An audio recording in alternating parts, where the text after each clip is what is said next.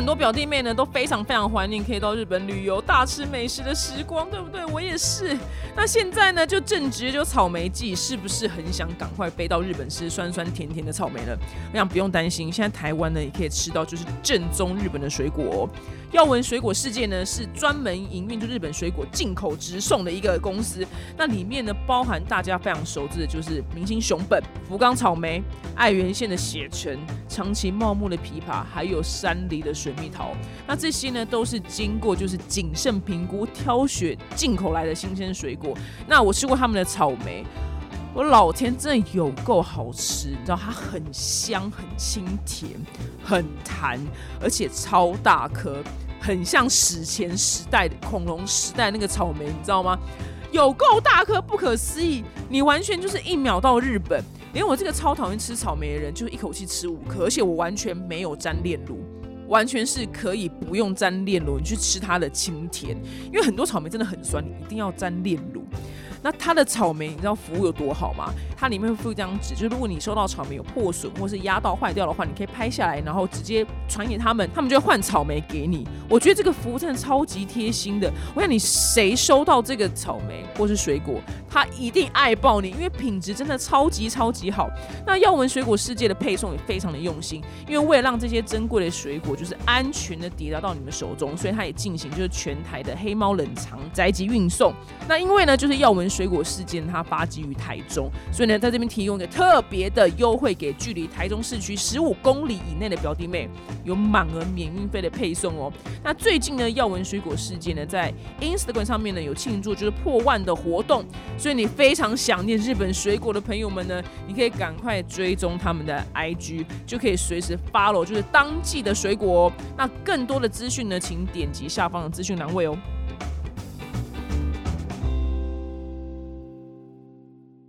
就我个人就是只爱狗，因为我觉得狗一辈子都不会背叛我。嗯，是真的一辈子。对啊，这个真的没错。除非对面那个人拿肉干，就是这种 moment。但他吃完肉干就会回去了。对对，他吃完肉干 就会回来，但是那那几秒他就哎哎哎，就是就会过去，就就就是死我都死狗死狗。今天很开心呢，可以邀请到就是表弟妹推荐我采访他的一个受访者。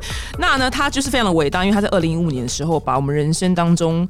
存了大概半辈子的钱，就是她跟她老公把买房子的头期款拿出来开一个叫做中途咖啡厅，就是中途流浪猫跟流浪狗。那近年呢是非常的厉害，她还拓展到就是台中跟台南两个地方。然后呢，接下来她的人生呢都非常致力于就是帮助浪浪们。让我们欢迎就是浪浪别哭的创办人谭柔小姐。Hello，大家好。你先跟大家介绍一下，就是你自己跟浪浪别哭的这个中途咖啡厅，好了，怕有人不知道。我们是二零一五年。八月在台北华华阴街成立第一间的，我们就是开在台北车站旁边，因为其实很多人可能。当时会觉得去收容所啊，或者是去一些狗园，通常都会盖得很偏僻、很远，一定都是世界尽头啊！而且那种导航找不到地方，怕吵到邻居嘛，所以一定就是不能开得太市区。但是如果要推广领养，它又不是在大家方便去的地方的话，其实是不方便推广领养的。所以我们当时就遇到了那间老房子，虽然不大，加起来一二楼才二十五平而已，很小，才还要扣掉厨房什么等等。但是我们觉得，如果在那边开一间咖啡厅，然后又可以，呃，收留这些流浪动物，不要太多只，可能当时一开始才两只，两只狗，然后六只猫这样子。那但是如果让大家进来，就可以跟流浪动物互动，然后喜欢的话就把它领养回家。那这样是不是可以让动物流通？我们可以帮助很多流浪动物。哦，真的很棒！他们在坐台，他们在坐台，对对对，坐台的狗狗。对啊，然后这样可能我们又可以用餐厅的收入来。维持我们自己的基本营收嘛，所以当时就我们就这样觉得，哎，其实可以这样试试看，就开了第一间，这样。很厉害，耶，很厉害。因为全台湾应该目前只有你们在做这件事情，后来还有一些别的又开了。哎，我觉得是一个很棒的，因为最麻烦的就是营收来源啊。对对对。对，所以通常大部分，因为大部分就是有些爱心妈妈他们是进狗园，对，可是他们就没有没有营运模式，对，就是靠捐款这样。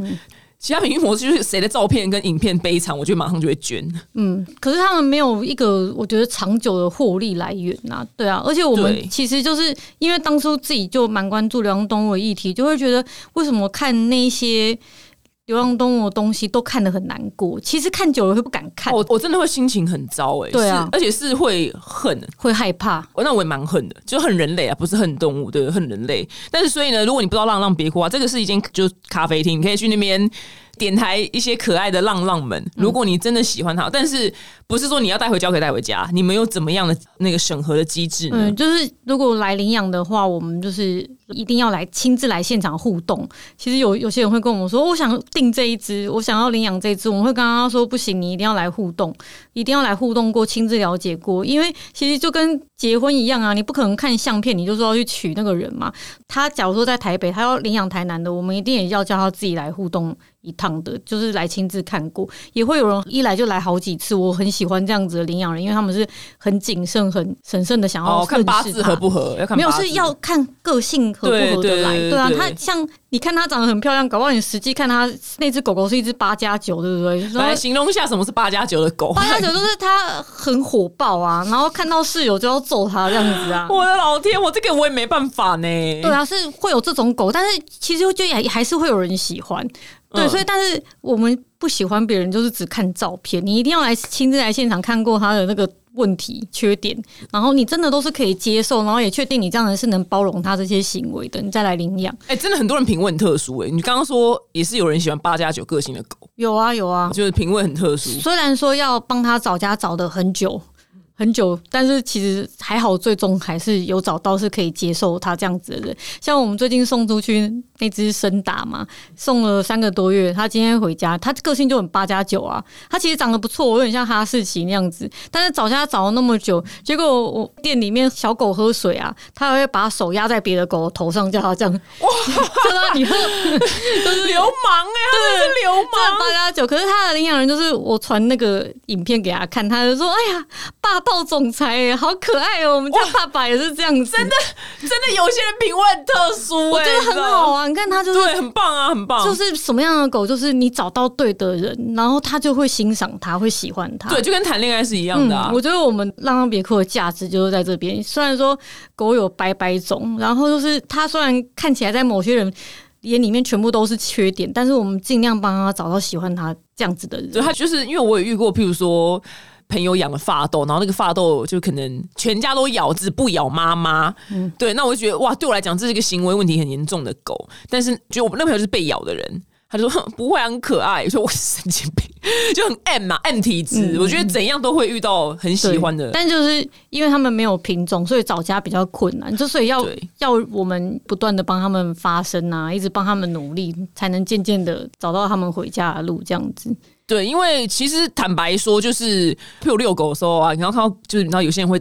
牵一些品种犬，他们真的走路的时候都闪闪发光。然后一看，因为我的狗就是米克斯嘛，一看胖皮，我说胖皮你没输，你没输，你知道？但是虽然品种狗跟米克斯我都喜欢，但是因为我会这么推崇就是领养，原因是因为台湾就是不幸的流浪狗真的太多了。我不知道是到底是为什么会这样，其实我也不知道。就是你去别的国家好像没有看到这种状况。因为很多原因呐、就是我觉得台湾的人对于养狗养猫的观念还不是很好，然后就是可能养一养就会不想养啊，或者是不结扎，或者是不带去看医生啊，或者是觉得麻烦了就想放弃它等等的。然后还有在另外一个层面，就是法律规范的不够严格啦，就像是在德国或者在加拿大，他们养狗其实是要缴税的。很棒啊！对，所以他们其实光要缴税这个部分，你就筛选掉了很多可能呃经济能力还好的，对比较没有经济能力，或者是你可能就是知识不够齐全等等的，因为他们可能还要通过一个考试什么等等才能养狗，所以其实这个上到下都有问题，我觉得是源头。没有锁紧的关系，就是其实，在领养之前，应该要让领养者有一个基本的知识，然后他们一定要有经济能力，才有办法把这个小生命照顾好。就是你没钱，你怎么生小孩？你不就一定把对啊，这个意思其实是一样。养狗养猫也是很花钱，嗯对，很花钱，非常非常烧钱。我要先就狗看医生的时候，我跟你讲，你听到那个数字的时候，你都要先深呼吸一下，你知道吗啊？他们又没健保，对，然后你一听到真的尿都会闪出来，嗯就是它比人看医生还要贵很多。是对，但是因为你太爱它了，就没有关系，我就会什么都付。其实蛮多，不会说他们不好，但蛮可惜，就是蛮多网网红就是都用买的，就是买呃品种犬，就品种狗这样。但其实我真的是致力于推广就是米克斯，因为我在收养就是这只胖皮的时候，就是有一次我在工作场合，然后遇到反正就工作人员，他就说，他就他的意思是说。哦，我觉得领养米克斯很棒啊，只是他说，可惜我就是比较外貌协会啦，这样，因为他们就觉得米克斯长得不好看，对，对他们就是觉得他们想要很漂亮的狗，所以这造成米克斯在市场上比较难送养的原因。那你有没有什么想办法跟想要养狗人去教育他？嗯，其实我们也一直跟很多观众在沟通这件事情，其实。也有很多人会来问我们说，你们有没有黄金猎犬可以领养，或者是柴犬是最近询问度最高的，或者是贵宾啊什么等等的，他们都会想说要用领养到品种犬。我们都会跟他们说，其实领养的意义它是在于，就是我们把这一个养狗养猫的精神用在于这些找不到家的流浪动物身上。当然，如果你非常的注重那个外表的话。那我觉得我没有办法说服他们呐，嗯，对啊，但是会是希望说你们一样要花这个钱、花这个时间、花这个精神，你们为什么不去把这个东西用在一个更需要帮助的小生命身上？而且说真的，养了以后你根本不会记得它漂不漂亮这件事情，就是爱爆啊！我跟你讲，我真的是爱炸，爱炸，我是真的爱炸胖皮。就你有感情以后，你。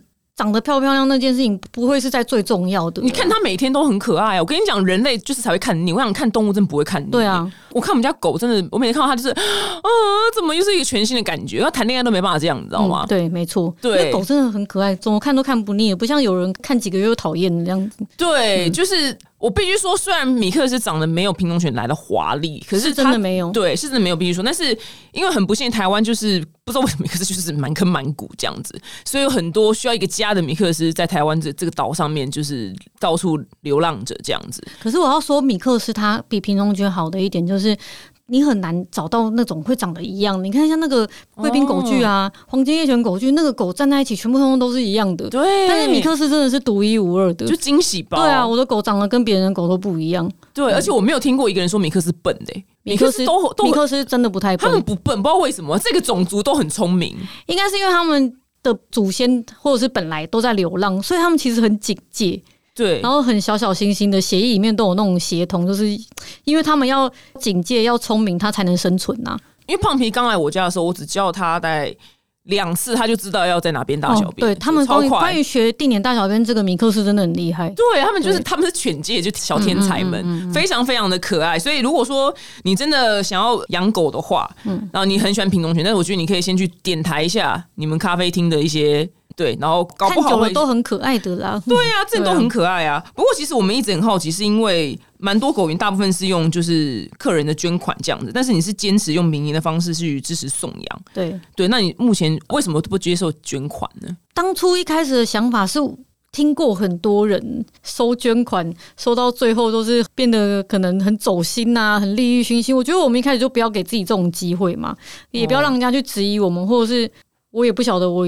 如果拿到很多捐款的时候，我会不会变一个人？我不知道，对，因为我也没曾经曾经有过这么多钱，所以但我就想说，而且我觉得我们应该是有能力可以靠自己去把它营运起来的。而且像当初有个想法，就是我也不晓得我做这个可以做多久。如果我习惯于收捐款，那我以后要怎么生存？所以我觉得。用经营餐厅的方式，我们自己也可以学习到东西，而且如果营运的好的话，又比较可以长长久久。再来是我也不喜欢去竞争那种救援可怜动物啊，然后才抢得到流量的这样子的方法。哦，这也很竞争呢。对啊，就是因为我们去看谁的影片最可怜，我们就啊，天哪，我要捐，都是这样。其实是这样，但我不想要。这样用这样子的模式，因为其实我这对我来讲，开咖啡厅，然后有中途流浪动物，其实我是喜欢这种生活方式，就是有狗狗、猫猫跟我围绕在一起，然后我的工作场合，但我希望看他们是开开心心的，然后送他们找到家，而不是把他们弄得很悲情，然后我们才能生存下去这样子。懂？对，就是走温暖挂的。可是你会有舍不得送吗？想说明天啊，他要去别人家，内心的那个你应该总是会有比较偏爱的。因为我们这是第七年了，嗯，现在不会了。好，因为啊，我知道看久了，看久了，没有，我现在送不出去，我才会很焦虑。对啊，因为送不出去，等于我就卡了一个位置嘛。我们位置很有限呐，送出去我才会再带回来一只，所以送不出去我才会很难过。但是一开始的时候一定有，对啊，我还。记得我曾经送到一只我很喜欢的幼犬，然后送去一个男生的家里，然后那男生就刚打完篮球回来，然后家里就全部都是汗臭味，你知道？结果我下来我就哭了。我想说，为什么我要把狗送去一个臭男生的家里？不过，不过他后来活得很好啦，他现在是已经领养了六年了。他们男生也找到女朋友，成立了一个家庭，家里很温暖，这样子啊。哦，那很好，那很好，那很好。那因为就是每一只狗的长相跟个性都不太一样，你知道吗？就等于他们就是坐台小姐，你知道吗？要怎么样行销它，就让它被送出去？因为的确有些狗可能个性比较。难以控制，对，就是有的个性不好，然后长相又不好，也是会有遇到。那你要你会你会真的写吗？会，因为其实要诚实啊，因为不然人家来看或者是领养回去马上破功啊，我们还可以退养的耶。如果不诚实，把它包装的太好，然后到时候让它被退养，这样就跟交友软体是一样。对啊，对啊，对啊，所以其实要诚实啊。我觉得我们给我们的领养人最有价值的地方，应该是说，其实我觉得去。狗园或去直接买一只狗来讲，其实蛮危险的，因为你你只认识它的外表，你又不认识它的个性。你每天生活起来，如果它有什么问题是你不能接受的，你又不能退，又不能像女朋友这样分手就好了，对不对？对。所以其实他们来都是透过我们的眼睛。然后还有日夜的相处去认识他们，然后我们帮他们把他们的故事啊，把他们的优点，把他们的缺点，把他们的过去写出来，然后让大家透过我们的文章，透过我们的影片、照片来认识他，然后找到对的人。哦，因为有些的确可能喜欢调皮的狗。对啊，真的有啊，啃东西的。上次有有以前还有一个人一进来就跟我说：“你们这边最皮的狗是哪一只？” 好爱，好可爱。对啊，他就说他已经给他那个狗要取好名字，就要叫皮皮。他就是希望要找到一只很皮的狗，就是也是有这种，因为他就每天生活会很精彩。对他就是不喜欢很无聊。有的人就会觉得狗他他一定觉得不行。我们家狗超乖。就是新布，就小新布这样。对啊，每个人喜好不同。对，因为就是我加入一些狗的那种 FB 社团嘛，然后 FB 社团不常常会有人 PO，就是那种就一会儿要加开门，然后那个沙发是碎片啊什么的，然后我怎么觉得他们好像就是愤怒之余，好像又有一丝开心，你知道？我觉得他们人生会每天都很精彩，其实蛮好笑的。对对对对，然后还有那种。他出门了，但狗在家。然后那最惨的就是扫地机器人撸到他的大便。啊，我有弄过那种，那真的很恐怖。对，因为他就是没有在定点大便，所以他就在可能马路中间，然后就被撸过去，然后整个家都是大便。但我觉得他们在剖的时候，好像真的都会有一丝开心，就其实蛮好笑的。而且，对，其实。我都会跟领养人讲说，这个真的是一时的。你知道，狗狗的时间走得很快很快，它调皮捣蛋就是那几年，后面它就老了。对啊，很快就老了，老了你要它这样子，它都没，它都不会。真的，对啊，就是它现在调皮捣蛋是很可爱，就是有时候是可爱的这样。换个角度看就可爱了。那你现在总共就是送出去送养几只呢？有超过千只？有有超过千只？哇，很厉害，很厉害。那你有印象比较深刻的狗狗吗？或是猫？其实。深刻的狗，我讲讲最近我们遇到的，就是我们二零一五年开的嘛。我们二零一六年的时候送养出去一对狗狗，他们两个不相干的啦，就是那时候都是三四个月大的幼犬，然后在这边一起送养，结果送给了一个大概当初五十几岁的一个太太。结果呢，她去年的时候很虚弱，打电话给我们说她生病了。然后说他没有办法再照顾这两只狗狗，然后他就我们就是去他家带狗，他也不在家了。然后打开家里的时候乱七八糟，因为狗不知道已经自己独自在家几天了，然后变得很瘦。然后看到艾妈去救他，他们就很害怕，这样子就是他他主人已经生病了一阵子，因为他。后来离婚，然后独居这样子，然后独居他就生病，在医院生病，没办法继续照顾回家照顾狗，没办法回家照顾狗，然后他们就用他最后一丝的力气跟我们求救，说：“那他其实他是好人呢，他是好人呐，他是好人呐，他就而且他其实这五年都还跟我们保持联络，常常带狗游山玩水，其实过着很健康的生活，会去攀百越的那一种。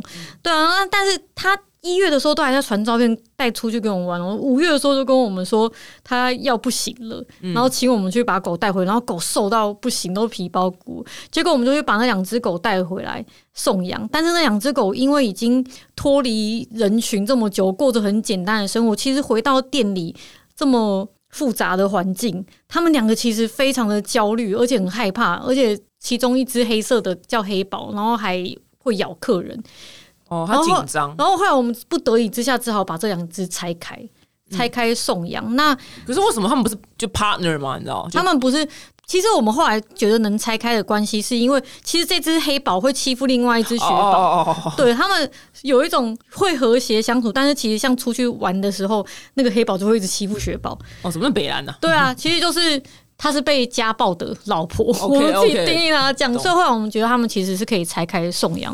然后我们花了大概三四个月的时间，帮他们在独自分开找到家。其实把他们带回来送养这一段中途的过程非常辛苦，因为。呃，像我老公就必须在营业时间完完全全不能离开，要陪着他们，因为如果不陪着他们，他们在那边不知所措，会咬人。哦，对，对，就是像我们店里面有很多小朋友啊、家庭啊什么，其实中途这样子有点攻击性的狗，其实是很危险的。但是觉得他们那原本没有攻击性，对不对？小时候没有，OK，但是因为脱离太久了，其实我们那边的环境不太适合一些太胆小的狗。嗯，他去那边会太害怕，因为陌生的人就来来去去，他需要一些淡定的、淡定的猫跟犬。狗能承受的压力其实很小，不像人能够承受那么多压力。那个环境对他们来讲是很有压力，尤其像这种狗，他们其实要回来的时候，我就觉得一定是一场硬仗要打了，因为。他们除非它本来就一直生长在那边，对它，但是那两只狗本来个性就胆小，我就知道他们回来一定是更严重的。OK，对啊，所以这去年那一段是我们我自己觉得是完成一个很大的任务，最后还有在年底之前把他们两个都分别送回家。哦，然后他们还会攻击主人吗？不会，不会，熟了就好了。OK，懂。他们只是亲熟人，陌生人不行。哦，我懂，我懂。哇，这很难过。他的他主人应该已经。走了，我确定他走了，因为我们有有他的 FB，然后就有看到他朋友就是在追到他这样子。哦天啊，好难过，真是没办法哎，没办法，这真的是没办法，人生真的就很，而且不是以前不是真的会看到那种新闻，就是就主人突然过世，然后狗一直去不知道哪边等他。就是会有狗，就可能对他可能就在一直门口等他，因为主人就死了这样子，就真的是很难过。对啊，为什么就是让我们奔同进退呢？我在想到说，天哪，是胖明先走，我真的会崩溃。但是没办法，通常狗会先走，通常啦。对啊，对，对，那是因为那个那位女士就年纪大，可是我真的是觉得很感恩她，因为她把他们两个照顾的很好。嗯嗯，然后也没有就是呃撒手人寰就不管这样。对啊，还好她最后还有用用尽最后一丝力气跟我们求救了。真的耶，要不然那两只狗可能就被送到动保处了吧。真的，真的，真的好险！他哇，听到这我就觉得我都要哭了，你知道吗？因为我对狗很有情感。我但大家不要觉得说哦，我人很好，没有，我超讨厌人类的。对我对人类没什么情感，这样 就就还好。那我捐钱从不捐给就是人类团体，只捐狗。就是我个人就是只爱狗，因为我觉得狗一辈子都不会背叛我。嗯，是真的一辈子。对啊，这个真的没错。除非对面那个人拿肉干，就是这种 moment。但他吃完肉干就会回去了。对对，他吃完肉干就会回来，但是那那几秒他就哎哎哎，就是就会过去，就就就是死我都死狗死狗。那因为相较于一般的，就是餐厅跟咖啡厅，其实你们社群在 YouTube 跟 Facebook 上，其实经营算蛮成功，而且你们名气算很大。对，虽然我没有去过你们咖啡厅，但是我都有听过这样子。但是你们会不会想要接一些就是额外的收入，譬如像叶配，就是动物类的东西？其实也没有不接，但是我觉得没有很适合的。然后再来是因为以前我自己是做广告业的嘛，就是常常要面对客户啊，客户要修修改改的，我就觉得自己开了这间店以后，不太想要再。哦，过了那种社畜般的生活，对，就是这样子。对，我讲我们这种是网错，成天被修改，对，我就不喜欢这样子，然后要被人家操控。所以，如果真的有我觉得很契合的，我还是可以接受，但是没有啊，所以就就没有接这样子。我可以理解，哎，你真的很有骨气，是很有骨气的女子，哎，我可以。不要为五斗米折腰，我自己做这件事，我终于可以不要为五斗米折腰。哦，以前是长客户长期压你们，对对。对，一定要我们就客户的狗啊，我们就是 我们就舔客户的屁股啊，舔客户的脚啊，就都 都是这样。但是你目前你是狗的狗，对，我是狗的狗，对，因为你就是到八十把尿对他们很好，我乐意当狗的狗可以，因为他们一辈子都不会背叛我们，所以大家就如果你真的要呃养猫，因为猫我比较不熟啦，但应该也不会背叛啊，猫就那样，猫不会。对他们忠于自己。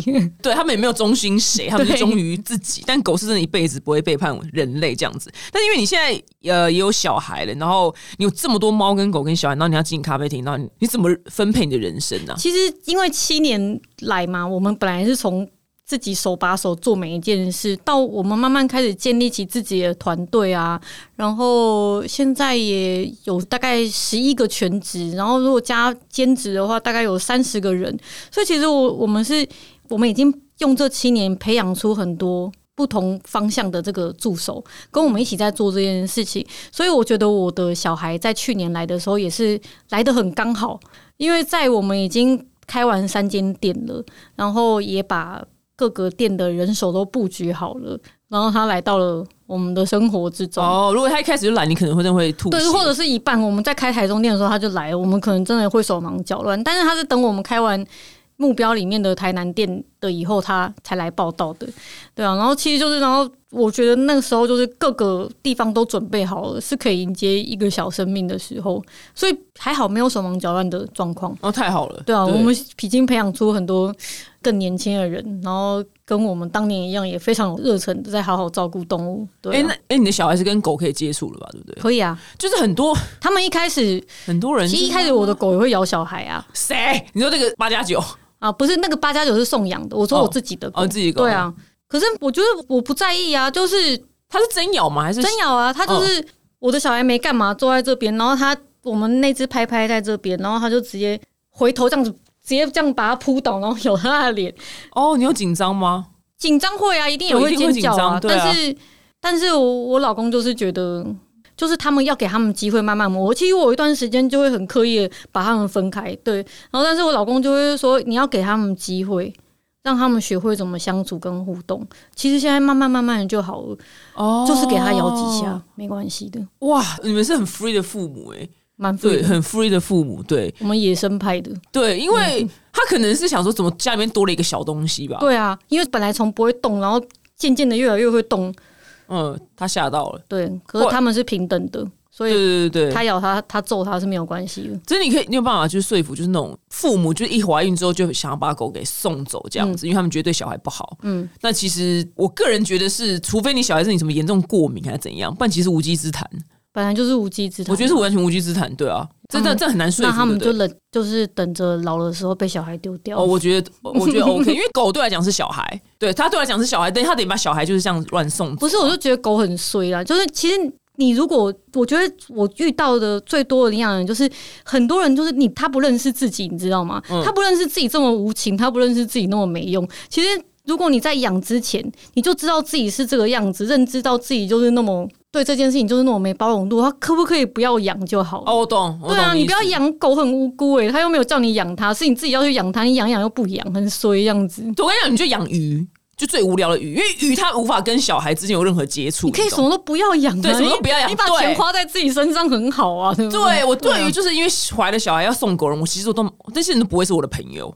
但我说我是说，除非你小孩生出来，然后他就是他人生就是你知道，就是你知道有些人不吃到花生，然后就是啊就然后就死掉嘛。除非他吸到狗毛，他就会死掉，你知道吗？那种就 OK，这样你就可以送。但是这种人基本上是很少会存在。我跟你讲，就是很少那种事情，真的不干。不净，然后那个抵抗力超好，好不好？对，现在有那种过敏原检查，其实不要小孩一过敏就去诬赖在狗身上，你可以去做过敏原检查，搞不好你小孩根本就不是因为狗看猫这样子。哦，对啊。对对，的确是。像有的领养人，他家里有小孩，然后他跟我们说小孩会过敏，我们会一定会跟他说，请你去做过敏原检查，做做确定他如果真的是对狗毛过敏的话，麻烦你现在就不要领养了，不要跟我们说你会愿意克服什么的。对啊，嗯我们我们也有直接拒绝过领养人，他家里有小孩，小孩会真的对狗毛过敏，我们直接就跟他说，请你们不要养，不要给自己陷入这种挑战，到时候看着小孩很痛苦，然后你要把狗这样，为何必？对，他是就他就养鱼，因为鱼没有毛。对啊，对，以啊。这，这这。养树也可以啊，对不对？对，就养树，对啊。对，或者蚕宝宝，嗯。对，就推荐他们养别的，就都最好就不要养啊。对。你跟我一样，你跟我观点完全雷的，就同一阵。要养就好好养，不要有那么多借口，不要养就不要养啊，没有对，他们也没叫你一定要养它，对啊，没错，哎你们那边有被退货的几嗯，一率高吗？定会有，不高但一定会有，呃，通常最主要的原因是什么？最大宗？就是他发现他自己就是没这么大的能耐，哦，对，不是因为狗的行为，倒是还好。像我们有送给一对新婚的夫妻哦，他跟我们说他已经准备养狗两三年了，但是他带回家三天以后跟我们说，他真的没有想到说是养狗，就是当他要出门上班的时候，狗在家里那个样子，他真的没有想到自己真实在面对的时候会这么受不了，所以他就不养了。很特别，嗯，很特别，很特别，因为这两个理由是矛盾的。嗯，蛮矛盾的，而且爱他才会舍不得啊，但就他要送走，我们也蛮问号的啊。不过其实我不怕退养，我觉得有些人就真的你要做了，他才有办法知道自己到底适不适合。那你要退养就退养，我们重新来再帮他找个更适合的家就好。那会比较害怕的是，他把他拿去养了，然后他其实没再好好养。嫌他麻烦，养养养到阳台去，或者养到门口外面去。我最恨的，天哪！对啊，那种不当饲养，其实是我觉得对我来讲是，我觉得不当饲养人都全部去死。对，我是说真的，我觉得我们最造孽，我最怕送到是这种他不好好养。对。但是因为不当的这个轮廓很难定义，但是对我来讲，就是不当人就全部去死，对，拜托就各种找死，对啊，或者各种人生灾难放在他们的身上，这个真的很造孽，因为狗又没叫你养它，你要养你又不好好养，对啊，然后我本来可以帮他找个更好的家的。对，然后他还妨碍他。就我觉得讨厌狗的人不讨厌，嗯，是最恨的是这种养了然后不好好养的人。对对对，因为讨厌狗人他就不去伤害狗了。对对对，所以有很多人说他们讨厌狗，我都觉得这些哦，我尊对我就尊重他，尊重他。对，这不当饲养人，其实不当饲养在台湾是不是打个电话去打给谁都没有用，没有用。对他们只能。去道德劝说，所以台湾没有 SPCA 对不对？有有，但是他们也只能去道德劝说。不是这个，我觉得不能征收，对不对？不能怪他们，因为大家资源都太有限了。他美国可以吗？我不晓得美国可不可以。美国我觉得有可能，加拿大那些有可能可以，因为他们这个是关系到一个整个产业链的问题。这不是叫产业链，反正就是他们没有那么多资源可以去征收带回来这么多狗啊。对啊，就台湾目前没有这块。我每次说我哪天就是你知道不干网红了，你知道我就 free，你知道我就财富自由了。我就说我就要到处去，就是直接把那些狗给偷走。可是你知道，你就会变成一个很多狗的爱心妈妈。没有没有，我就是财富自由啦。所以我就譬如说我跟就我真的很有钱，我有几亿，我就直接去盖一个豪华的狗园呐。可是其实很多狗养在一起是很恐怖的事情，这种可能会干架。对啊，有有可能会干架，死会很恐怖。对，所以还要再想一下有没有。更好的饲养方式，可能要做一些个性的检测吧。就八加九的，可能就独立房要分开啊。对对对，就独立房，然后个性很 peace 就没差这样子。就是每次我个性不一样，因为我每次带我们家狗去洗澡的时候，然后因为里面就有很多狗在等主人来接，或是正要洗澡，所以就里面狗就啊，你知道一开门就啊，就你知道。交响乐，然后呢，每次跟我同一个实习学，就会有一只大白狗，就是很大白狗。然后它不管，就是我们开门进去或旁边有几千只狗来叫，它永远都在睡觉。就是这种狗就觉得很棒，你知道吗？它完全没有，它很安定，对，它觉得很适合去你店里，因为它就一直睡觉。嗯嗯，对，就它完全不 care，它就入定这样。如果狗都能这样，就是。很棒，很适合在收容所，它就不会打架。那我们刚刚讲的话是蛮强烈的，我们要道歉意思。对，我不道歉，我不为我刚刚讲的话道歉，因为我觉得就是有时候，因为我最近在报名道路驾驶，然后刚好要开去一些很偏远的山区，因为在练山路这样，然后山路上都会有偶尔会有就几个住户，然后我的因为我的教练就是他常常经过那些山区，他就问我说：“你看那些狗很可怜，就被那个人就养在那很挤的笼子里面。”他说：“这有没有办法找人来就是救或怎么样？”那我现在问你，我现在知道就是没有，其实没有，没有得救。对。你可以打电话给动保处或者是 SPCA，但是他们会叫你收证啊什么等等，但是他最后就是去道德劝说。我要对，等我退休那一天，我就会直接把那个笼子剪断，然后我就把狗偷走。嗯，对我是个人以后未来侠义之女的时候，那因为你现在看了这么多，就是来你店里面互动人，你现在变得很会看人吗？应该有没有程度上吧？好，那譬如说，好，这人一来。你怎么分辨他哪里其实不 OK？我觉得那样子看不出来，呃，但是因为我们会有审核嘛，填资料啊，然后家访等等的。其实，在很多过程里面会发现，如果有一种人非常以自我为中心，我觉得他比较没有办法去养狗，或者是他主观意识太强。譬如他讲了什么话？像我们最近遇到一个，他是台中人，然后他去台南养狗，然后他就会跟我们说：“那如果我要这只狗要送养给我的话，那会不会有什么车子帮我带它到我们家里面来？等等的。”他就是尊荣哎，很尊荣哎，就是他如果我觉得这我觉得好的领养人，他有个特质就是他们会很体谅我们的辛劳或者是付出，或者是也会很去。同理心，这只狗可能就是载来载去的这样子不舒服，他们会说我排开时间，然后我们去载它回来。当然啦、对啊，但是如果比较自我中心的人，他就会觉得领养是一件很大的事情，然后也是帮我们消耗我们的狗，所以他会可能希望我们帮他做很多事情。通常这种人领养以后都会很难沟通，然后他也会很多事情就是会以自己舒不舒服为优先。如果狗不乖，或者是把他家弄乱，然后他就会 murmur 比较多，哦然后对，然后我觉得狗就会过比较好。所以有没有同理心这件事情，我觉得是我觉得很重要。所以你内心会不会在一开始看到这个人的时候，就是譬如他做了某一些小行为，你就会觉得不要给他？会啊，有有什么例如吗？蛮好奇的。例如说，最近有一个人打电话来，就是他在台北，然后那只狗在台南，他跟我说，我的狗长得跟这只狗好像哦，我想要预定它。你可不可以把这只狗留给我，不要给别人？像这个我就觉得不行呢、因为他没有去见过它。不是狗怎么可以用定的？